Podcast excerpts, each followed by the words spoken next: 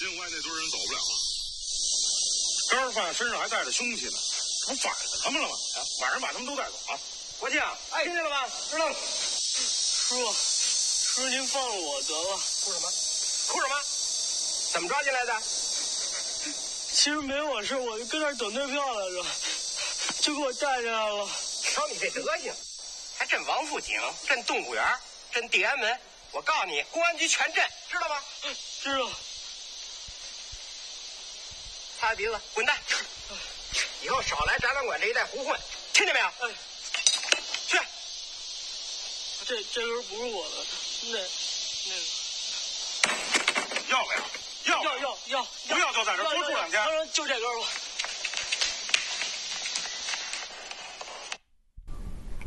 今天要给大家介绍的这本书，很多人都把它叫成日本版的《动物凶猛》，所以才在一开始的时候给大家放了一段这个《阳光灿烂日子》里边夏雨被抓进公安局之后跟警察的一个这个对话。第一期就给大家推荐这本《青叶繁茂》呢，其实是很早之前在脑海里边就有这个构思，呃，但是呢，正好又赶上这个。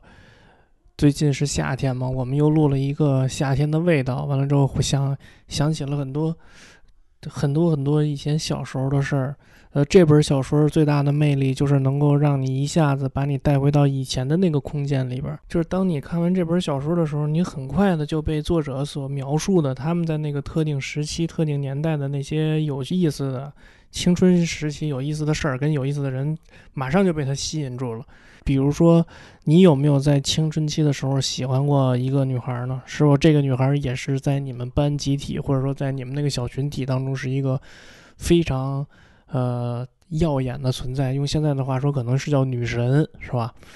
嗯，你有没有就是嗯有三五个好友，完了之后这些三五好友都个个的那个身怀绝技呢？就是比如说每个人的绰号都是以他的。优势或者说以他的那个特点来命名的呢，对吧？呃，你有没有就是嗯在上学的时候给老师起过外号呢？有没有说经历过同班同学呃有出有过什么突发突发情况，完了大家集体给他募捐呢？对吧？就是诸他那个小说里边诸如此类的这些事情特别的多，还包括在青春期之中，呃，男孩女孩的那种情愫的萌发呀、懵懂什么的。前两天我还特地又重新看了一遍那个《阳光灿烂的日子》，就是青春的梦。那可能是呃很多青春的事儿都已经记得不太清楚了，但是他依靠自己梦的这个线索去拍了这么一部电影儿。呃，依稀有一些对他很重要的童年的玩伴吧。完了之后，在他脑海里边，他把这些玩伴把这些故事都串起来，变成了这么一个电影儿。他们都特别喜喜欢那个叫米兰的女孩子，就是那个宁静演的那个角色嘛，对吧？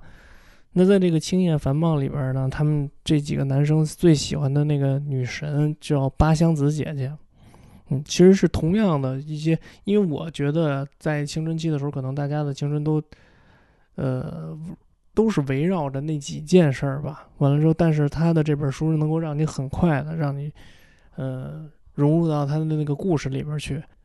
都《青叶繁茂》其实讲的也是。在日本的那个战败后的那个年代里边，特定时期，作者想表达的他们那些初中到高中的这些青少年，他们的一些有意思的事情，它反映了的是那个时期日本的成年人是怎么看待日本战后的这个时期的。他没有用一种特别的教条式的文字去展示展现他那个当时所在的那个社会，而是有一种，而是用一种特别活泼、特别。欢快，特别那个能够吸引你的文字，去让你进入到那个当时的情境里边。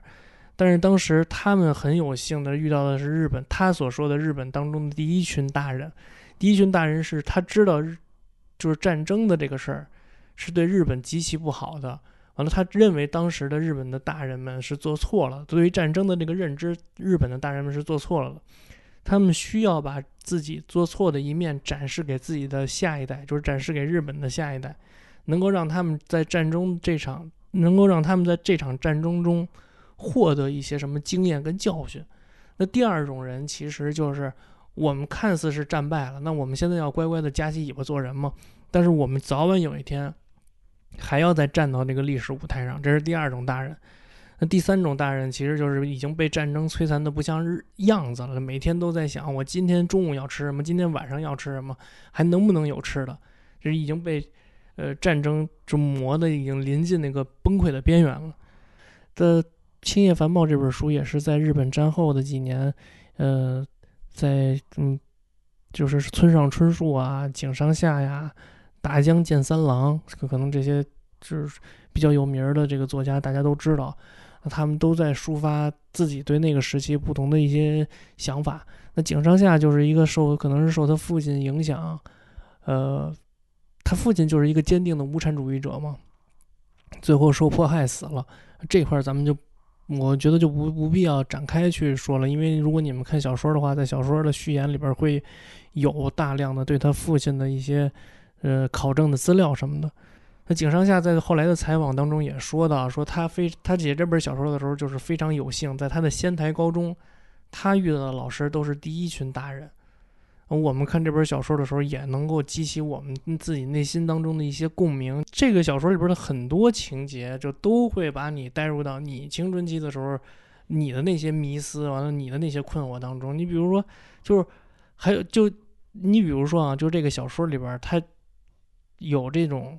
青少年就是嗯，青少年的那种对这个两性关系的这种懵懂，也有一些就是当在特定时期里边发生的事儿。你比如说，就是他也讲过，就是说你们那个小小伙伴、小团体里边有互相给起外号的，那那个外号的由来是什么？多数都是因为你在某一方面比较有特长，或者说你在。呃呃，某一方面有特长，或者说你某一个事件被人们得知了，或者被大家嘲笑的时候，才会再给你起这个绰号。